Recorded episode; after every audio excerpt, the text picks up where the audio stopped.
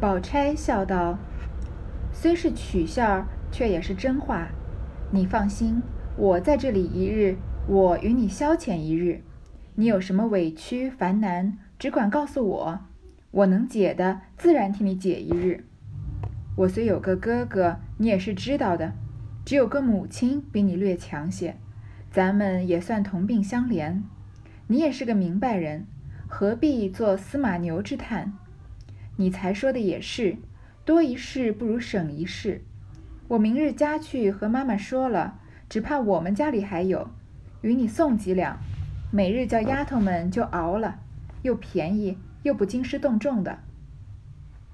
黛玉忙笑道：“事情虽小，难得你多情如此。”宝钗道：“这有什么放在口里的？只愁我人人跟前失于应候罢了。”只怕你烦了，我且去了。黛玉道：“晚上再来和我说句话。”宝钗答应着便去了，不在话下。林黛玉羡羡慕薛宝钗，她虽然也是住在贾府，但她不是寄人篱下的，因为她不用贾府的钱嘛。然后薛家自己有自己的家产。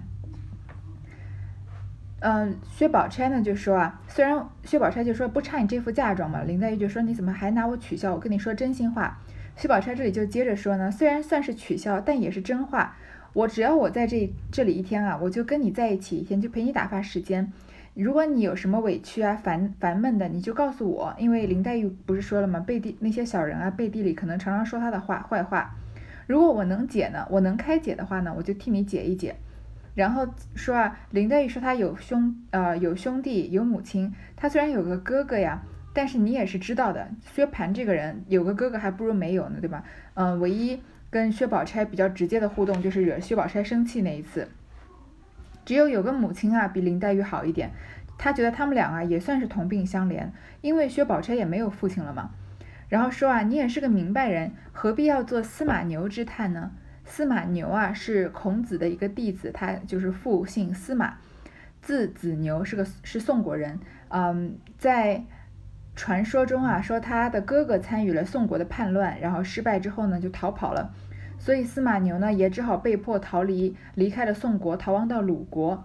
所以在《论语》中啊，有这样一句：“司马牛忧曰：人皆有兄弟，我独亡。”说别人都有兄弟啊，我没有。所以这里就是司马牛之叹，就是表现，就是说自己孤苦无依的这样的感慨了。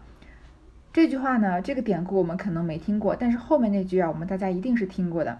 是他说完，他说啊，嗯，虽然有兄有无，他的因为他的父亲，他的呃兄弟逃逃离了嘛，但是他的同学子夏就回答说，四海之内皆兄弟也。你看这句话是不是常听到？就是嗯，自己去交的四海之内交的这些朋友啊，嗯，都是都可以算是自己的兄弟。君子何患乎无兄弟也？何必要为没有兄弟担心呢？这就是司马牛之叹了。然后呢，薛宝钗就。明白了林黛玉的意思，说你说的多一事不如省一事啊，是有道理的。于是这个人参就由薛宝钗来提供了。你看薛宝钗又是这么大方，这么体贴，这么善解人意。林黛玉啊就很领了他的情，说东西是小，但是你这么多情，就是你对我这么好啊，我很领这个情。薛宝钗就说没有关系，然后他呢就告辞了，觉得林黛玉也累了。林黛玉这里还邀着他晚上继续来，这里就是金兰气互剖金兰语了。薛宝钗和林黛玉就这么冰释前嫌了。那林黛玉就这样在跨过了她人生中两个最重要的坎。第一个呢是跟贾宝玉，她最重要的、最爱的人互剖心事；第二个呢就是跟薛宝钗，她一直嗯在心里默默跟她作对的人放下心结。从这里开始，从这里再往后啊，林黛玉。就很少有什么槽点了，就是可以让人觉得很讨人厌，或者说那种不讨人喜欢的话了，就变成了一个嗯，慢慢的你可以了解贾宝玉为什么会爱上她的这样的一个嗯林妹妹了。这里黛玉喝了两口稀粥，人歪在床上，不想日未落时天就变了，淅淅沥沥下起雨来，秋林漠漠，阴晴不定。那天渐渐的黄昏，且阴的沉黑，兼着那雨滴竹梢，更觉凄凉。知宝钗不能来，便在灯下随便拿了一本书，却是乐府杂稿，有《秋闺怨》《别离怨等词。黛玉不觉心有所感，亦不禁发于章句，遂成《待别离》一首，拟《春江花月夜》之格，乃名其词曰《秋窗风雨夕》。其词曰：秋花惨淡秋草黄，耿耿秋灯秋夜长。已觉秋窗秋不尽，哪堪风雨助凄凉。祝秋风雨来何速？惊破秋窗秋梦绪。报得秋情不忍眠，自向秋屏一泪烛。泪烛遥遥热短情，千愁照恨动离情。谁家秋院无风入？何处秋窗无雨声？罗衾不耐秋风力，残漏声催秋雨急。莲香脉脉复飕飕，灯前似伴离人泣。寒烟小院转萧条，虚竹疏竹虚窗时滴沥。不知风雨几时休？已教泪洒窗纱湿。在晚到了晚上的时候呢，下起雨来了。林黛玉就知道啊，薛宝钗肯定不能来了，因为很少有人像薛宝呃像贾宝玉那样会这个冒着雨来看林妹妹的嘛。像林黛玉这种脱离了低级趣味的人，她一个人无聊的时候会干嘛呢？当然就是看书了，就像我们各位一样在听我说书，对吧？她呢，嗯，拿到随手拿了一本书啊，是这个乐府杂稿。乐府其实也是一种诗体，但是它常常能用这个韵律来唱出来，所以不止不仅有诗的这种押韵啊，还有意境的美啊，也有嗯这个歌曲的这样这个抑扬顿挫的美。然后拿到的这些呢，都是秋闺怨、别离怨，太符合林黛玉她的 style 了，对吧？然后林黛玉啊就心有所感，自己呢写了一首这个乐府诗，叫做《待别离》，拟的是《春江花月夜》的歌。之前我们已经之前说过这个，嗯，诗的这个格律和嗯这个韵律，对吧？《春江花月夜》呢，其实我们大家应该都听过，是呃这个嗯唐代诗人张若虚的一个诗作。如果以后我们有机会的话，可以好好讲一讲这首诗。这首诗非常的长，但是我们以前好像应该是学过的吧？春江潮水连海平，海上明月共潮生。后面的嗯几十句我就暂时不讲了。这这两句还算是挺有名的，然后《春江花月夜》呢，同时也有曲子。这个曲子啊，其实我想我们大多数人都听过，而且可能会很熟悉。但是我们听的时候，也许不知道它叫《春江花月夜》。这里啊，我帮大家搜了一下这个曲子，我稍微嗯给大家放个十秒、十五秒的样子。你你只要大概听到其其中的哪某一段旋律啊，你可能立刻就会觉得啊，原来这首歌是《春江花月夜》啊。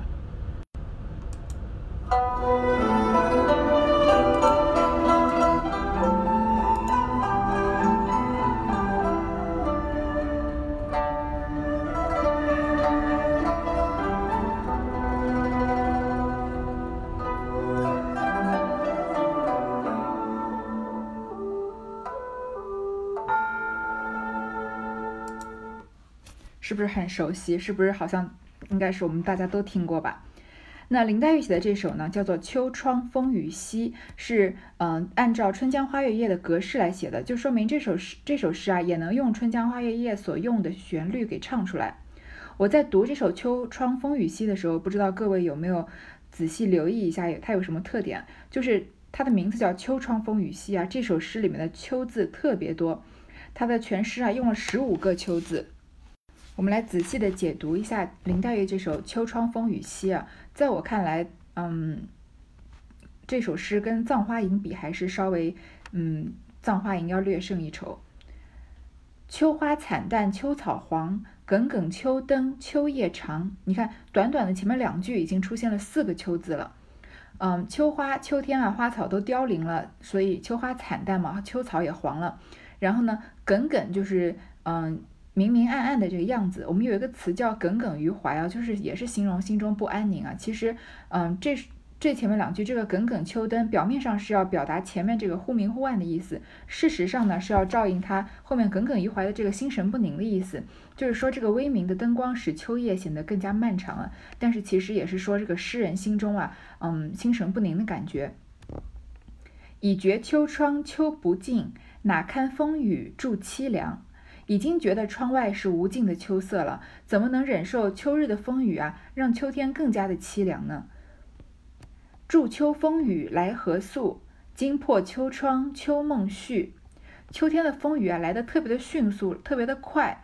嗯，惊破了梦中的绿色，就是因为秋秋天之前是夏天嘛，所以嗯，在梦中还有夏天的繁华，繁花盛开啊，还有嗯这个青草绿树，但是从梦中醒来，发现已经是秋天了，那些绿色啊都已经是在梦里了。我手上的这个版本呢，说的是惊破秋窗秋梦续，让秋天继续就是连续做的这个梦啊被打断了。但是网上网络上面或者大多数认可的版本啊，是惊破秋窗秋梦绿，把秋天绿色的梦给打断了。我觉得用秋梦绿还比用秋梦续要好一些，因为呃绿还能让人感觉到夏季这个草木葱茏的这种繁花盛开的景象，那秋梦续就有一点太单一的在说把这他的好梦给惊扰了。报得秋晴不忍眠，自向秋屏移泪烛。我怀着秋日的感伤啊，无法入睡，就向着屏风移动流泪的蜡烛。泪烛我们都知道，就是嗯，就蜡烛烧的久了嘛，会有这个烛泪。秋屏就是秋天色调的屏风啊，嗯，所以秋屏其实屏风并没有什么呃春夏秋冬之分啊，那就是在那里嘛，只是一个只是人的感觉，就是觉得好像这个秋屏风的色调也是秋天的。颜色一样，泪烛摇摇热短情，千愁照恨动离情。嗯，晃动的这个烛焰啊，点燃了短柄的灯台，然后牵动了这个秋愁怨和离别的情绪。动离情其实主要是指这个思乡的情绪了。嗯，这里的泪烛摇摇若短情的若或者是热。它就是点燃的意思，然后晴呢就是烛台的意思。谁家秋院无风入？何处秋窗无雨声？这两句是反问啊，谁家的庭院没有秋风侵入？哪里的秋日的窗外听不到雨声呢？就是到处都有秋风，到处都有秋雨。罗衾不耐不耐秋风力，残漏声催秋雨急。丝绸的被子，之前的青，嗯，我们说过是丝绸的被褥嘛，嗯。丝绸的被子没办法抵挡秋风的力量，因为，嗯，秋天的时候，呃，这个被子已经嫌薄了。然后秋夜呢，将近的更漏声啊，催来更急的雨声。残漏就是夜里即将近的更漏声。这个更漏我们之前已经说过了，是在古代啊，用这个漏壶来报更报时刻的一个，相当于是钟表啊，嗯，就是通过水滴的声音，然后来，嗯，确定现在是几点。连宵默默复飕飕，灯前似伴离人泣。整夜连绵的秋雨啊，就像陪伴着即将离别的人的哭泣声一样，是把这个哀怨的情情绪写写到极致了。寒烟小院转萧条，疏竹虚窗时低立。庭院啊，在秋日雨雾的笼罩下，显得更加萧条。窗前稀疏的竹叶上有水珠滴落，都是秋天的萧瑟感。最后两句啊。不知风雨几时休，已教泪洒窗纱湿。我不知道风雨什么时候才能停止，眼泪啊已经打湿了窗纱。林黛玉不是最擅长写这种，嗯，怨这个闺怨诗、秋怨诗吗？前面她不管是提在贾宝玉的手帕上的，还是他随口吟出的《葬花吟》，还是这首《秋霜风雨夕》啊，都很符合林黛玉的，嗯，特点。她的也也很符合她的这个背景。是她这个感慨自身身世的作品，但是呢，她已经没有，你看她跟《葬花吟》比有什么区别？《葬花吟》她把自己比作花，虽然在嗯这个感伤之中呢，但是还是能感到林黛玉有一种高傲的清高的态度。但是这首《秋窗风雨夕》啊，那种高傲的态度、傲世的态度已经没有了，就显就感觉是完全的苦闷和这个悲伤，因为在这个时候，林黛玉已经被病魔。嗯，这个缠绕嘛，她的身体越来越差了嘛，病势加重了。然后在宝钗对她表示关心的时候，她感激的时候，又觉得自己很悔恨，觉得自己是做错了，之前的烦恼啊，都是因为自己多心的，所以自己把自己误的耽误到了今天。再想到这个离乡背井、寄人篱下、双亲过世的这些事情啊，就嗯增加了精神的负担，所以就更加消沉。所以《葬花吟》虽然。让人觉感让人觉得非常感伤啊。但是葬花吟还能感觉到是一个年轻的女孩子，一个嗯这个非常出世的、非常嗯骄傲的女孩写出来的东西。这首《秋霜风雨夕》啊，就好像感觉一个人的生命好像快要到尽头了一样，嗯，就是彻这个彻骨的哀伤啊。所以这首诗，这这首这个林黛玉写的乐府诗啊，更加让人觉得。嗯，为林黛玉的身世感到感伤啊！我觉得把这首诗直接跟在林黛玉对薛宝钗的表白这个后面啊，一下子就可以把林黛玉的形象扭转的更加彻底。我们在这里对，如果在前面林黛玉对薛宝钗的那番肺腑之言，只是让我们从就是比较讨厌林黛玉变成大概能理解他的愁绪，再看他写的这个词字字恳切的“秋窗风雨夕”啊，就对他转转化为彻底的同情了。这个时候恨不得能嗯好好的这个。抱着林妹妹痛哭一场，让她不要伤心，不要难过，对吗？吟罢歌笔，方要安寝，丫鬟报说：“宝二爷来了。”一语未完，只见宝玉头上戴着大箬笠，身上披着蓑衣。黛玉不觉笑了：“哪里来的渔翁？”宝玉忙问：“今儿好些？吃了药没有？今儿一日吃了多少饭？”一面说，一面摘了笠。脱了蓑衣，忙一手举起灯来，一手遮住灯光，向黛玉脸上照了一照，觑着眼细瞧了一瞧，笑道：“今儿气色好了些。”你看下了这么大雨啊，只有贾宝玉会来看望林黛玉，来啊就对她是满满的关心，问她吃了有有没有吃药啊，吃了多少饭，然后再照照她的脸啊，发现她的气色好了一点，就欣慰了一些。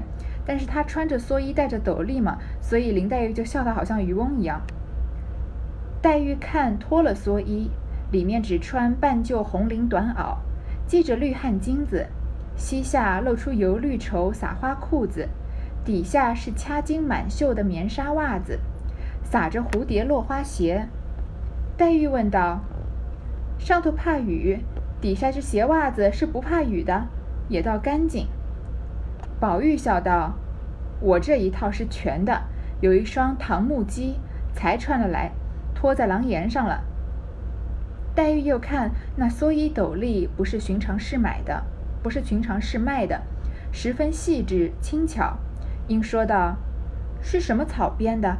怪到穿上不像那刺猬似的。”宝玉道：“这三样都是北静王送的，他闲了下雨时在家里也是这样。你喜欢这个，我也弄一套来送你。别的都罢了，唯有这斗笠有趣，竟是活的。”上头这上头的这底儿，这底儿是活的。冬天下雪，戴上帽子，就把竹杏子抽了，去下顶子来，只剩了这圈子。下雪时男女都戴的。我送你一顶，冬天下雪戴。黛玉笑道：“我不要它，戴上那个成个画上画的和戏上扮的渔婆了。”即说了出来，方想起话未忖夺，与方才说宝玉的话相连。后悔不及，羞得脸绯红，便伏在桌上，嗽个不住。林黛玉啊，看到贾宝玉的这身打扮啊，全身都是成套的，把这个蓑衣脱下来，穿的是红绫短袄啊，绿汗巾子啊，裤子啊。但是看到他的鞋子呢，就撒着蝴蝶落花鞋，没有穿雨鞋，因为嗯，你一般这个戴了斗笠，穿了蓑衣也会穿雨鞋的嘛。而且他是撒着鞋，就是脚后跟没拔。然后林黛玉就说啊。你这个上面怕雨，难道鞋袜不怕雨吗？为什么不把穿一套的雨鞋呢？宝玉就说啊，他其实是有一套的，有唐木屐，所以他也穿过来了，就是在放在廊檐上了。因为进了屋子里面不可能穿着雨鞋嘛。林黛玉呢，又对贾宝玉穿的蓑衣和斗笠很有兴趣，因为好像不是外面能买到的，外面买到的我们在电视上也经常看到，对吧？蓑衣斗笠都是那种草编的，然后很粗糙的样子。但是贾宝玉穿的这个呢，特别细致精巧。林黛玉就问他是什么草编的，不像别的那种穿上去像刺猬一样。宝玉就说啊，这三样都是北静王送的。其实北静王在《红楼梦》里面很少正面出场，基本上在嗯这个秦可卿葬礼之后就没有再怎么正面出过场了，都是常常在是在别人的口中，贾宝玉的口中出现啊，或者那些丫鬟啊，这个嗯主人的口中出现，说贾宝玉去找北静王了什么的。但是可以看得出来，北静王跟贾宝玉的关系是非常好的，可能比当时贾宝玉跟秦钟的关系还要好。贾贾宝玉三天两头就要往北京王府跑，他去给金钏过生日的时候，他给个借口说北京王府里一个要紧姬妾没了，他要去吊丧。贾府也没有人觉得有什么奇怪的。你想想看，王爷府里面一个妾室没了，妾室算什么？你看那个赵姨娘算什么呀？赵姨娘要是死了，你觉得贾家会怎么样操办吗？你觉得会有什么样的人来，呃，给这个贾政，嗯，穿还带着孝啊，穿着孝衣过来，应该是很，应该是屈指可数的。但是贾宝玉穿着孝服去找了个借口，说是北静王的姬妾死了，居然贾家人都觉得不奇怪，觉得他应该去，可见他们俩的关系是非常好的了。不管他们俩是单纯的友情，还是超越友情之上，嗯，这个，嗯，其实也有很多分析的这个文章，大家要是有兴趣的话，可以去查看。这里啊，这三套三件套啊，又是北静王送的。然后贾宝玉就特别介绍了这个斗笠，这个斗斗笠怎么样呢？是活的。什么叫活的呢？其实就是它可以拆啊拆卸，然后重新组装。就是它头顶的那个帽子呀，嗯，其实我们现在有这样的帽子，还有这个走在路上，大家有那种防晒的铁面罩一样的东西，也是它就是一个卡子给卡在头顶的嘛，就是。头头顶的头发上面并没有遮盖，这个斗笠就是这样，它头顶那一圈啊可以拆下来，如果拆下来呢就剩了一个圈子，那下雪的时候就可以戴，因为这个雨落到头顶上，头发会湿，有些时候下雪或者挡太阳就不太需要，所以嗯，男女都能戴得起来。后来贾宝玉就说啊，那我下次送你一顶，你冬天下雪戴。林黛玉就笑着说啊，我戴了不就成画上和戏上扮的鱼婆了吗？打鱼的那个婆娘。但是他之前才说贾宝玉像渔翁嘛，现在要说自己像渔婆，不就不小心好像把自己说成好像贾宝玉的妻子一样了吗？所以他突然想起来，就后悔不及，羞得脸都红了，一直在桌上咳嗽。宝玉却不留心，因见案上有诗，遂拿起来看了一遍，又不禁叫好。黛玉听了，忙起来夺在手内，向灯上烧了。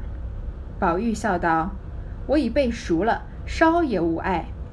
黛玉道：“我也好了许多，谢你一天来几次瞧我。下雨还来，这会子夜深了，我也要歇着。你且请回去，明儿再来。”宝玉听说，回首向怀中掏出一个核桃大小的一个金表来，瞧了一瞧，那针已指到虚末亥初之间，忙又踹了，说道：“原该歇了。”又扰得你劳了半日神，说着披蓑戴笠出去了，又翻身进来问道：“你想什么吃？告诉我，我明儿一早回老太太，岂不比老婆子们说的明白？”黛玉笑道：“等我夜里想着了，明儿早起告诉你。你听雨越发紧了，快去吧。可有人跟着没有？”有两个婆子答应：“有人。”外头外面拿着伞，点着灯笼呢。黛玉笑道：“这个天点灯笼。”宝玉道：“不相干，是明瓦的，不怕雨。”黛玉听说，回首向书架上把个玻璃绣球灯拿了下来，命点一支小蜡来，递与宝玉，道：“这个又比那个亮，正是雨里点的。”宝玉道：“我也有这么一个。”怕他们失脚滑倒了，打破了，所以没点来。黛玉道：“跌了灯值钱，跌了人值钱。你又穿不惯木屐子，那灯笼命他们前头照着，这个又轻巧又亮，原是雨里自己拿着的。你自己手里拿着这个，岂不好？明儿再送来，就失了手也有限的。怎么忽然又变出这剖腹藏珠的脾气来？”宝玉听说。连忙接了过来，前两个前头两个婆子打着伞，提着明瓦灯，后头还有两个小丫鬟打着伞。宝玉便将这个灯递与一个小丫头捧着，宝玉扶着她的肩，一一进去了。宝玉看到了这个桌子上林黛玉放的她刚刚写的那首啊风雨词，然后呢就赶快拿下来读，读了之后就叫好。林黛玉啊就赶快把她这首诗烧了，因为。林黛玉写的东西嘛，就是嗯，一时这个诗性大发写的东西，她常常都不想让别人看到的。宝玉就说我已经背熟了。林黛玉这里啊，就说她的身体已经说我的身体已经好了很多了，然后让林贾宝玉赶快回去，因为时间晚了。贾宝玉啊，就看了一下怀中的金表，已经到戌末亥初之间了，也就是大概晚上十点钟的样子了。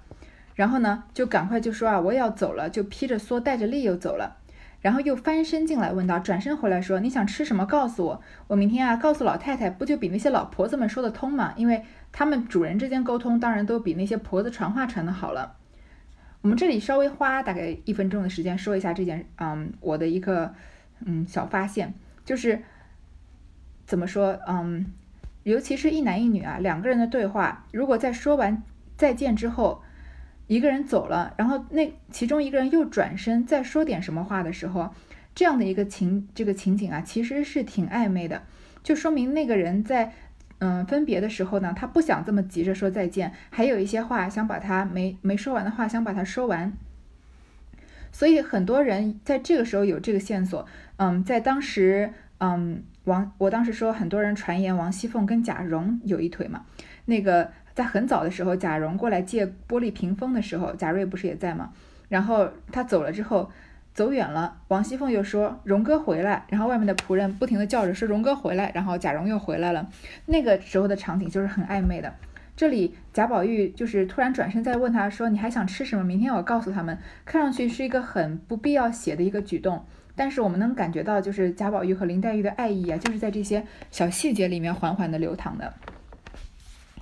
我们很少能看得见，嗯，就是跟普通朋友或者是，嗯，这个普通，比如说同事啊、同学啊，在道完再见之后，大家就各自回家了。很少看到有人走远两步再回头说：“哎哎，你等一下，我还有一件事情没有说完，对吧？”一般这样回头再追别人的，或者回头再有事说的，我觉得都是互相之间有一点意思的。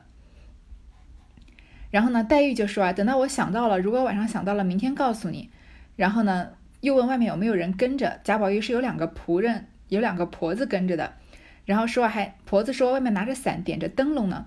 黛玉就说这个天点什么灯笼啊？灯笼不是会被呃雨给浇湿吗？但是宝玉说这是明瓦的，不怕雨，它是硬的，不是像那种纸质的灯笼会被雨浇灭嘛。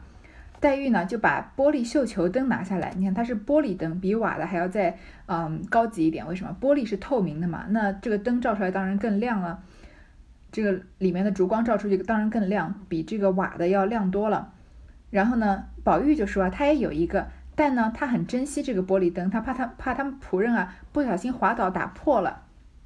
黛玉就责怪他，虽然是责怪，其实是心疼，说吧，灯灯跌了值钱还是人跌了值钱？那你跌倒怎么办啊？你又穿不惯木屐子，木屐子我们大家都知道是那个就是木头做的嘛，一种拖鞋，那它底下呢是稍微垫高一点的，所以其实走路是不太方便，再加上雨天走道路湿滑嘛，加林黛玉就坚持让他拿着。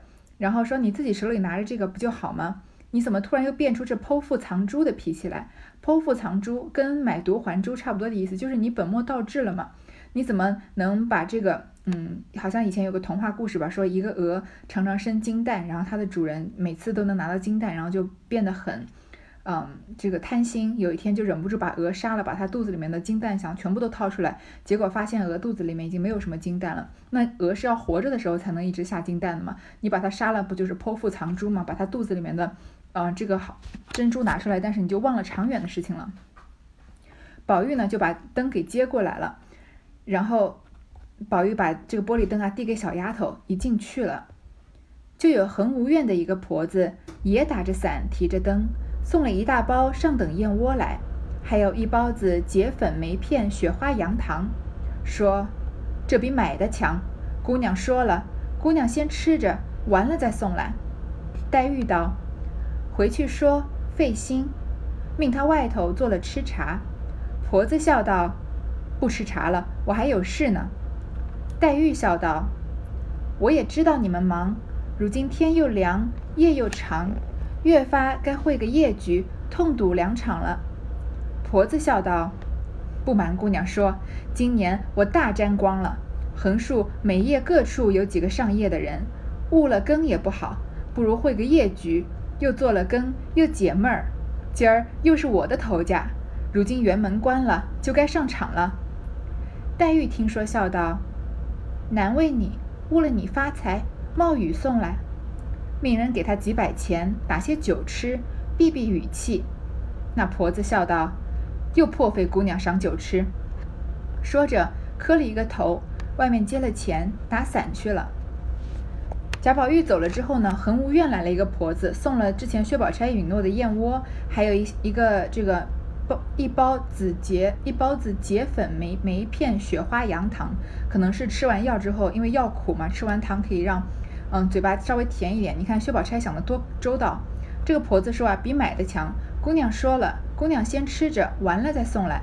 你说这两个姑娘都是说什么姑娘？这是一个很简单的问题。第一个姑娘说的是薛宝钗，第二个姑娘说的是林黛玉，就是我们家的姑娘。薛宝钗说了，姑娘你林姑娘你先吃着，吃完了再送。林黛玉呢，就是当然说费心了，然后让她坐着吃茶，因为毕竟婆子是跑腿的嘛。婆子说她有事，林黛玉就嗯会心一笑啊，知道她的事情是其实要赌钱，然后婆子就。也就承认了，说本来啊，这个上夜的话误了更不好，就是如果你晚上打更的人要是睡觉睡过头了不好，那不如就打牌嘛，打牌打到时间的出去打个更就行了，又解闷儿。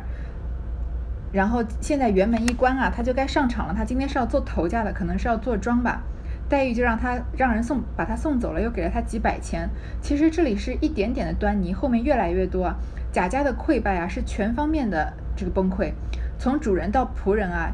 都变得越来这个越来越不堪，嗯，仆人这个吃酒赌钱，这里只是一个小小的端倪，后面就能看出来这个仆人里面的问题非常的多，嗯，当然玩忽职守也是一个很重要的问题了。照这个道理说啊，像王熙凤协理宁国府的时候，他就完完全的知道这个仆人有这个赌钱的这个恶习，赌钱是一个非常耽误事的，嗯，这个习惯嘛，或者是一个爱好吧。尤其是这些呃仆人家，每个人都有都是需要各司其职的。那如今每个人都侍候不同的侍奉不同的主人，那仆人之间如果比如说因为赌钱或者因为嗯平常的这个打的交道有了嫌隙了，那是不是也会影响主人之间的这个感情和观感了？仆人之间要是成立了明显的帮派的话，这个主人也会有这个嗯也会被波及到，也会影响到。所以贾家的。问题啊，有两个大的方面，一个就是仆人的这个，嗯，怎么说？这个仆人这边的服务态度啊，或者他们嗯，这个对于工作责任的这种不负责越来越恶化。另一方面呢，就是主人那边，尤其是男主人啊，越来越不上路子，像贾珍啊、贾琏这样的人。紫鹃收起燕窝，然后移灯下帘。服侍黛玉睡下，黛玉自在枕上感念感念宝钗，一时又羡她有母兄，一面又想宝玉虽素习和睦，终有嫌疑。又听见窗外竹梢蕉叶之上，雨声淅沥，清寒透目，不觉又滴下泪来。直到四更将阑，方渐渐的睡了。暂且无话，要知端地。这回就结束在这里了。林。紫鹃把燕窝收起来，林黛玉就想了一夜，一直想到了四更，基本上没睡觉。林黛玉上一次这样子，还是看到嗯贾宝这个薛宝钗敲贾宝玉的门，然后他在外面叫门啊，晴雯又在闹脾气不让他进去，他不就很伤心吗？在葬花吟的嗯之前，然后就抱着膝盖又哭啊，嗯，然后又醒了一夜，这里他又坐了一夜，因为林黛玉是一个这个内心想法非常多的女孩嘛。这就是风雨夕闷至风雨辞了，这四十五回呢就结束了。